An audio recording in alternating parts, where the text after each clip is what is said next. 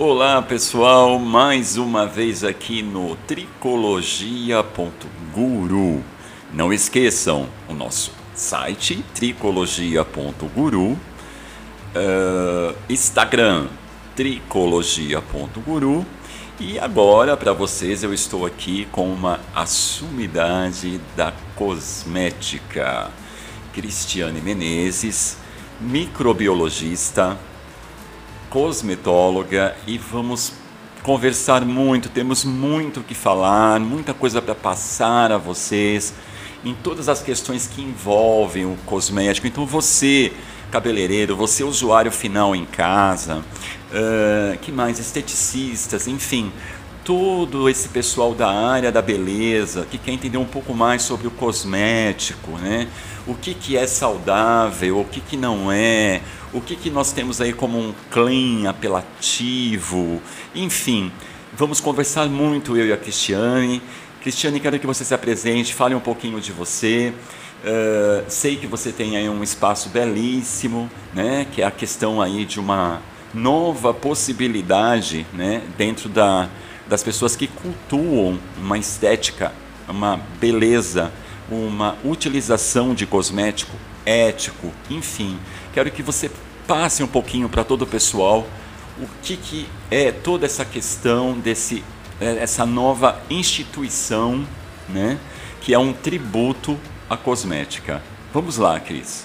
Olá, boa noite. Meu nome é Cristiane Menezes.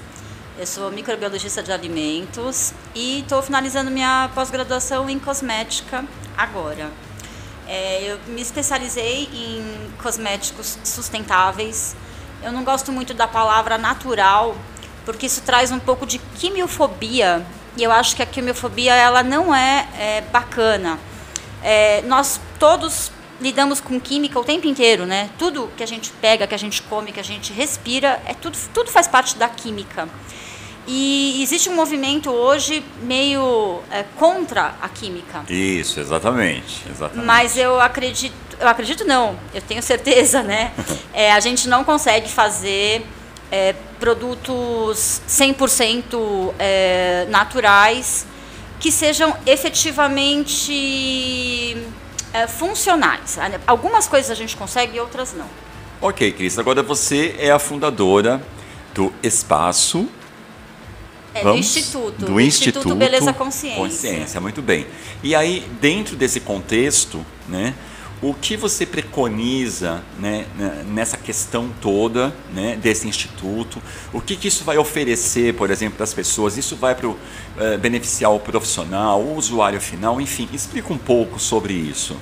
Então, a ideia é termos cursos direcionados para profissionais que querem ter um viés mais sustentável, mais verde de cosmética, e também é, para pequenos produtores, para pessoas que querem ter um empoderamento, um autocuidado.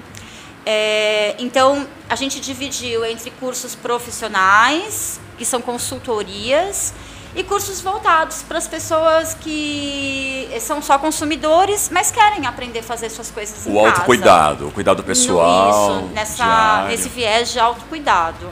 E a gente Muito também legal. tem um processo, um, a gente está com um projeto social também para ensinar o autocuidado é, em comunidades mais carentes. Maravilha, Cris. Então, só para vocês uh, entenderem também, um, um dos grandes motivos que a Cristiane Menezes está conosco aqui hoje, né? Uh, é muito comum, uh, ligamos o rádio ou a TV, enfim. E aí, de repente, aparece aquele produto milagroso, né? Com aquele apelo assim naturalíssimo, né? E ficamos aí com um ponto de interrogação, né? O que que é esse produto? né? Ele é vegano, ele é orgânico, isso é natural, isso é saudável.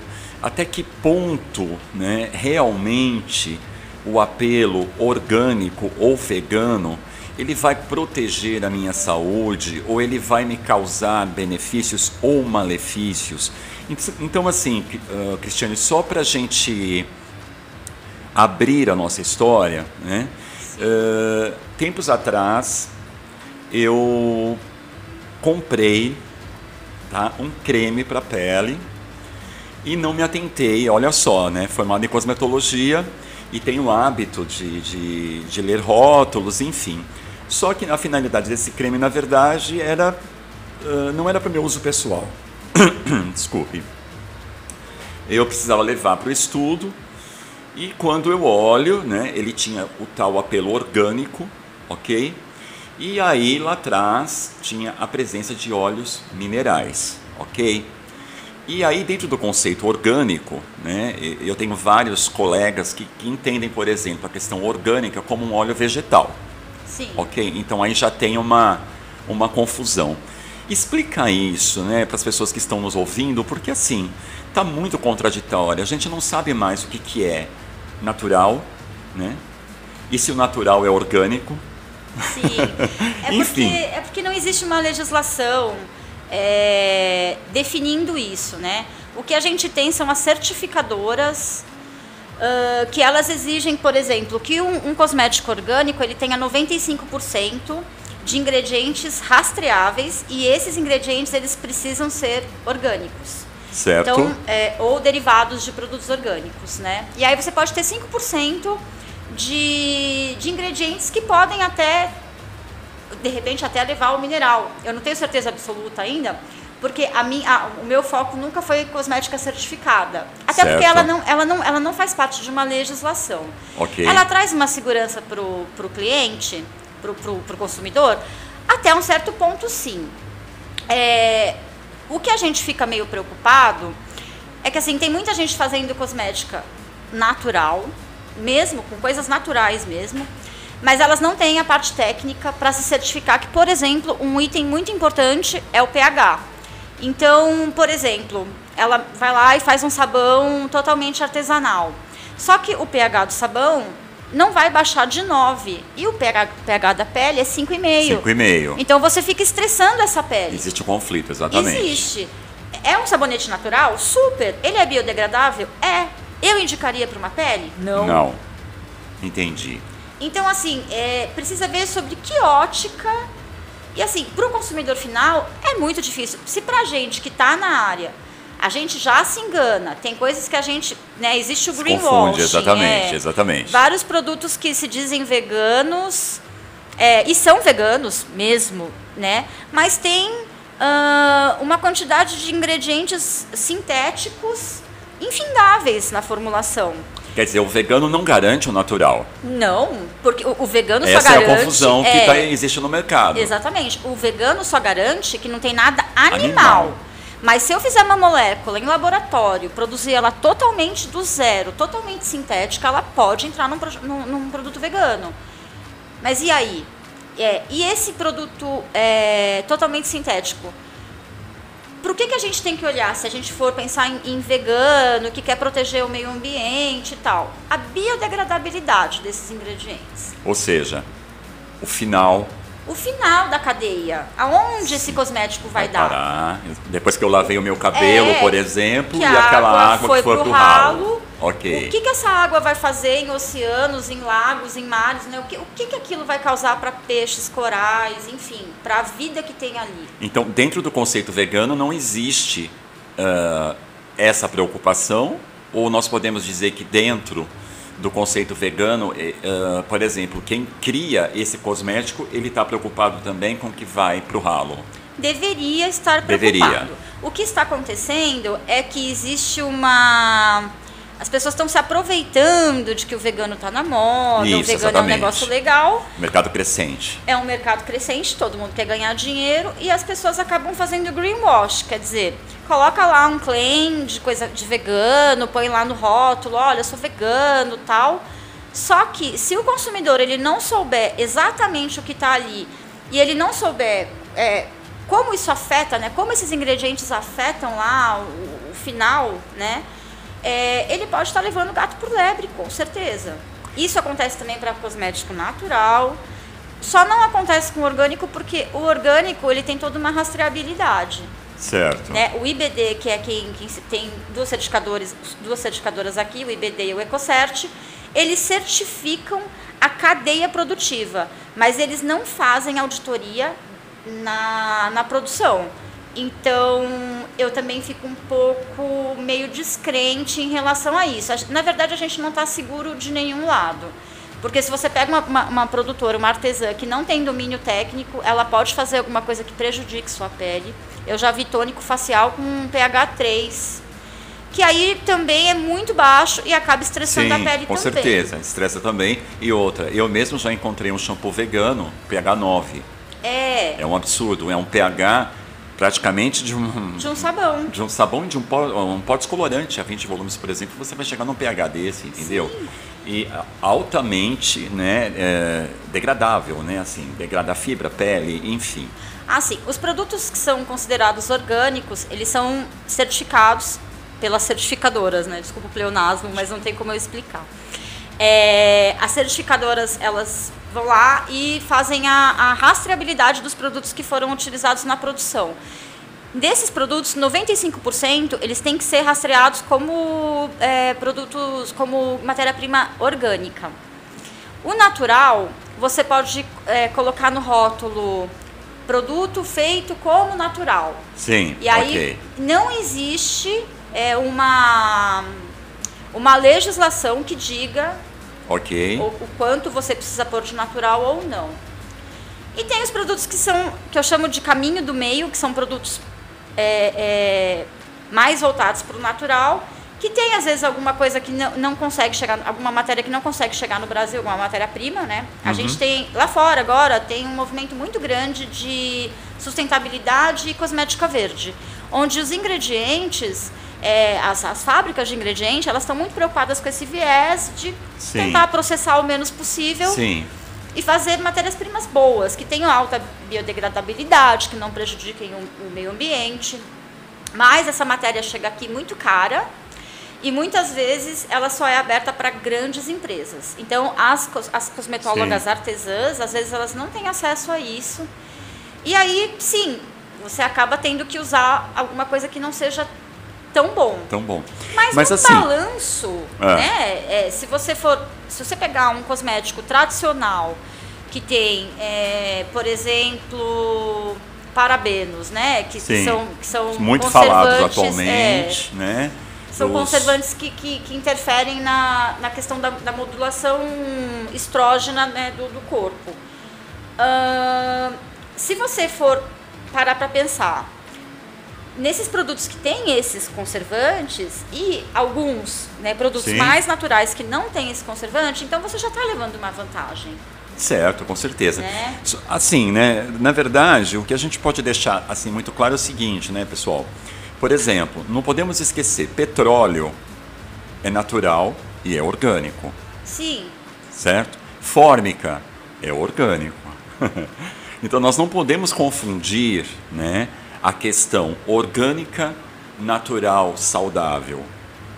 Porque se eu Sim. passar petróleo na minha pele ou no meu cabelo, eu vou ter problemas, né? sim, sim. e É, estou usando um produto natural. Então as pessoas precisam entender e discernir, né, que existe aí, né, ah, a exigência de uma, de você se informar, né, porque eh, existem produtos, por exemplo, que são ah, que tem, contém petrolatos, sim. né? Mas sabe que eu, não, eu nem me preocupo muito com petrolato, porque hoje em dia, até por pressão popular, os petrolatos estão sendo é, extinguidos, né? E para quem estuda cosmetologia, a gente sabe que, por exemplo, se você for fazer um creme para pés para uma pessoa idosa, o melhor Sim. vai ser um petrolato. Sim. Porque a gente precisa de oclusão nesse caso. Sim. Então, o que eu não gosto, e o que eu fico meio reticente hoje em dia, é a questão da generalização. Né? Então, fala Sim. assim, ah, não pode, nada, nada pode ter petrolato. Não, não é assim. Se for um creme para pés, para uma senhora idosa, sim, a melhor, o melhor carreador vai ser um petrolato, Sim. porque a gente quer a oclusão. Sim. É diferente de uma mocinha que tem 20 anos, uma pele extremamente oleosa, e passa um creme que tem parafina, que pode chegar a ocluir é, é, a, a, A oclusão é criar filme, tá, pessoal? É criar É. filme na pele, só para vocês entenderem. Isso, pode criar um filme difícil de, de, de conseguir né, é, Permear qualquer outro tipo de ativo. E aí você tem uma piora em um quadro de acne, por exemplo. É, outra coisa que também eu fico meio. que eu acho até engraçado é que, por exemplo, as pessoas falam muito de silicone hoje, né? Ah, o silicone é Isso. ruim, eu não quero silicone, eu não quero silicone, eu não quero silicone. Bom, silicone, nós temos quatro grandes classes de silicone. Os silicones mais antigos, eles tinham um peso molecular muito grande e acabavam aderindo... Emplastavam o cabelo. É, é. Eu cheguei a a- usar a- bastante. Isso, exatamente. a fibra, e aí você tinha que usar um sulfato pesado para poder tirar. Isso. Hoje em dia, apesar de eu não gostar, porque é, ele, ele é pouco biodegradável, né? O silicone não tem uma grande biodegradabilidade e é só por isso que eu não uso. Existem silicones muito mais leves que eles aderem ao cabelo é, pela polaridade. É, eu sei que é um pouco difícil explicar isso, mas o que significa? Que quando você usar um shampoo, ele vai desgrudar da fibra e vai sair. Então esse mito de que o silicone fica grudado no cabelo é um mito É que um a, mito. Própria, a própria indústria que criou. E na verdade verdadeira, de verdade verdadeira, hoje em dia a maioria dos produtos veganos usa poliquaternários. Os poliquaternários sim formam filme. Filme, exatamente. Então, assim, as pessoas que fazem São condicionantes low e no e formam. Isso. elas vão e compram lá produtos no, no pool que são veganos, mas não se atentam. E essa informação do poliquatérnio não chega Não para chega, elas. exatamente. Então, assim, elas estão fazendo tudo errado. Os poliquaternios, só para explicar um pouco para o pessoal, eles são normalmente agentes condicionantes, certo? Isso, eles são Né? modificados quimicamente e eles formam. E tem alguns que eu gosto muito, inclusive, que eu Sim. acho muito bacana nas formas, acho que fica bem legal, entendeu? Agora sim, né, existe erros, né, de, de compreensão. Você sabe que ontem eu estava vendo uma, a matéria de uma blogueira, não vou citar nomes, enfim, né, mas ela dizia o seguinte, que eh, o fator incompatível, por exemplo, né, de uma, você, né, Cristiane, que é loura, louríssima, né, que faz o seu processo com, lá com descolorante e tal, enfim, para ter um cabelo né, bacana, né, uma tonalidade mais clara, enfim. E ela, ela diz o seguinte, né, que quem usa eh, o shampoo Tresemme, por exemplo, né, e o condicionador Tresemme, não pode fazer o loiro, tem que fazer um trabalho de desintoxicação, porque ele contém hidróxido de sódio. E aí eu fui olhar, porque eu achei um absurdo, né? Falei assim, nossa, por que seria incompatível o shampoo com o condicionador com hidróxido de sódio?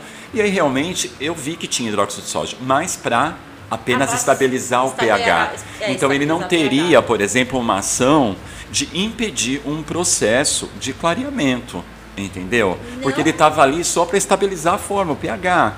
Então eu percebo assim que existem erros gravíssimos de entendimento das pessoas. Elas olham lá no, no, no, no contrarótulo, né? E vê lá o nome da história, mas não sabe por que, que aquele ativo ele está ali naquela forma e o que, que ele vai fazer, né? Exatamente. Então a gente tem esse problema que é justamente o entendimento não só das próprias pessoas que estão na área de cosmetologia, né? Como também, eh, quer dizer, nesse caso eu não, nem posso dizer que essa pessoa que, que comentou isso no blog, ela tem um entendimento cosmético, né? Porque assim é um absurdo, né? Você percebe nitidamente que aquilo, que aquele ativo estava ali, que é o hidróxido, justamente para estabilizar. Então, a partir do momento que você coloca na mídia, né, um comentário como esse, você fere a venda do, do produto, né? Sim. E ainda passa uma informação totalmente equivocada para o consumidor, né? Não, sim, inclusive é, isso não acontece só com o cabelo. É, tem uma marca também bem sustentável de, de canudos. Canudos de, de vidro, né? Que hoje em dia Ah. está bem na moda, porque as pessoas não querem usar canudo de plástico. E essa marca postou no Instagram que 95% dos protetores solares que temos no mercado, eles têm benzofenona. Isso é mentira. É, no Brasil, a gente não usa mais benzofenona há muito tempo. Eu mesma chequei todo, todos, os- porque assim, eu, eu mandei um e-mail para ela que a gente até comentou em aula. é, meu professor até achou estranho, porque ele já tinha falado, nossa, Sim. mas não me, não me lembro de, de achar benzofenona em nada. E aí eu mandei uma mensagem para ela dizendo que desserviço você prestou. Porque assim, as pessoas já, já estão com medo de proteger as peles, né? Com Isso, com certeza. E precisa, né? E são, esse grau de os radiação que nós temos. são necessários, principalmente no Brasil, que a gente tem um índice de radiação solar extremamente alto. Exatamente. E, é, né, dependendo do, do, do, tipo de câncer, é, é um câncer super mega agressivo. Então eu disse a ela, eu falei, você prestou um desserviço, você pegou uma matéria, eu fui checar a matéria, a matéria era de 2 mil e patatinhas, né? Enfim. Certo, certo. Ela só repostou a, a, a matéria.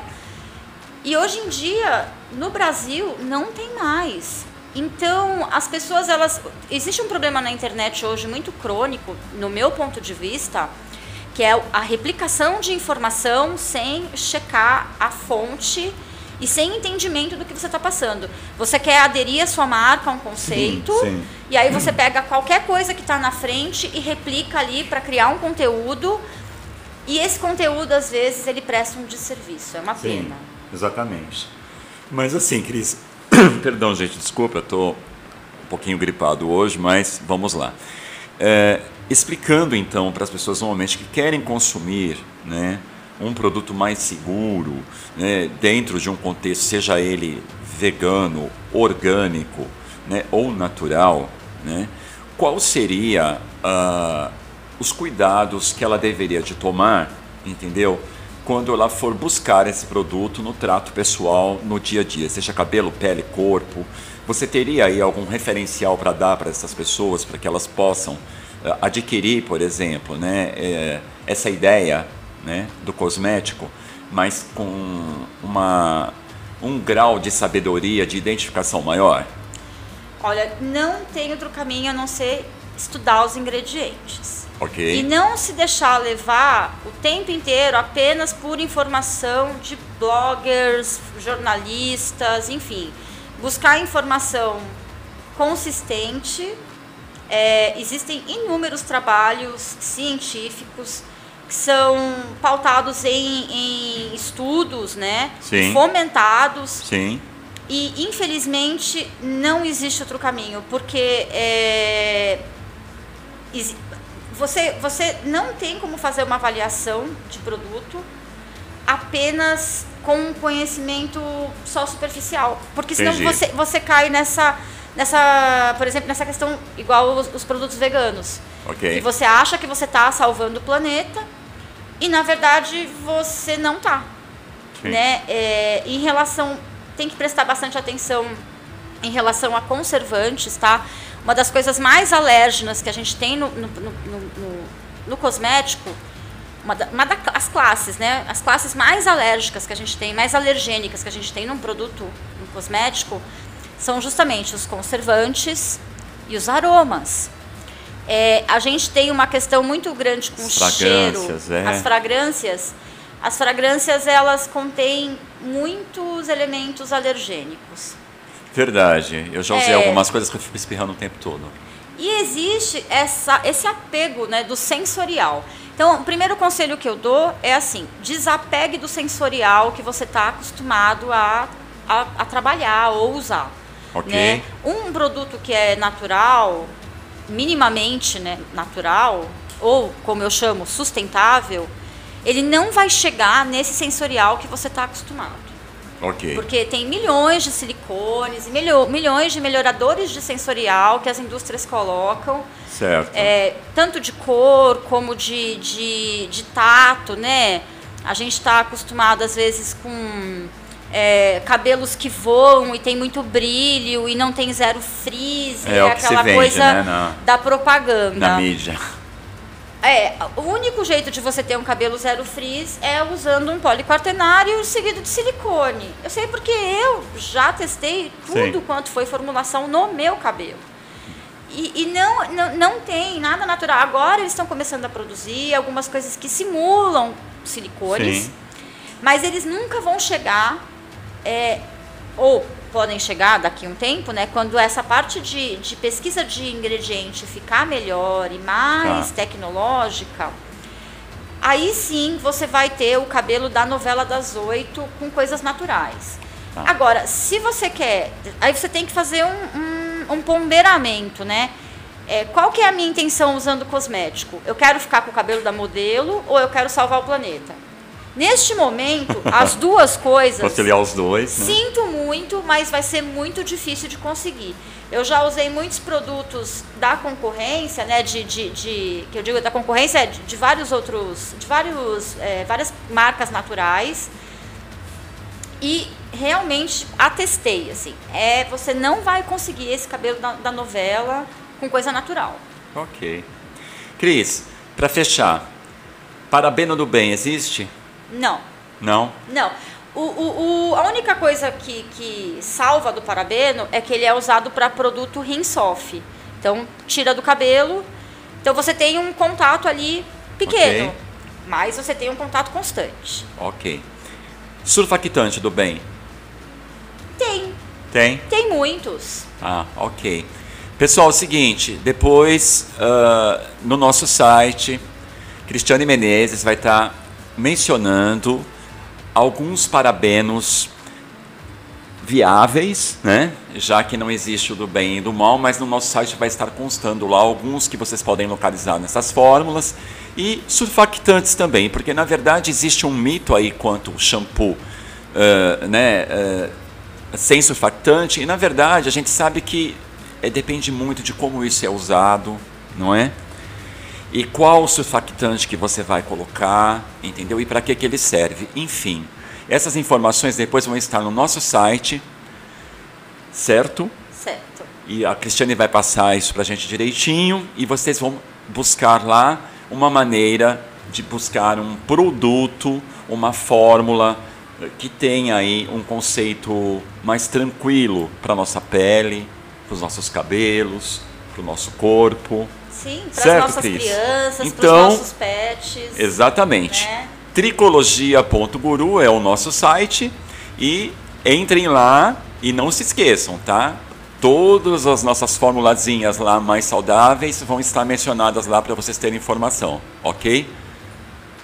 Muito obrigado. Então, e ó, a próxima entrevista com a Cris com a Cristiane Menezes será sobre microbioma. O que, que é o microbioma? Ele está sendo muito utilizado em cosméticos, é uma inovação na área de um universo que era muito utilizado, por exemplo, na alimentação e agora vem para a nossa pele. Não percam. Tricologia.guru, Tom Tofanello e Cristiane Menezes. Até, pessoal!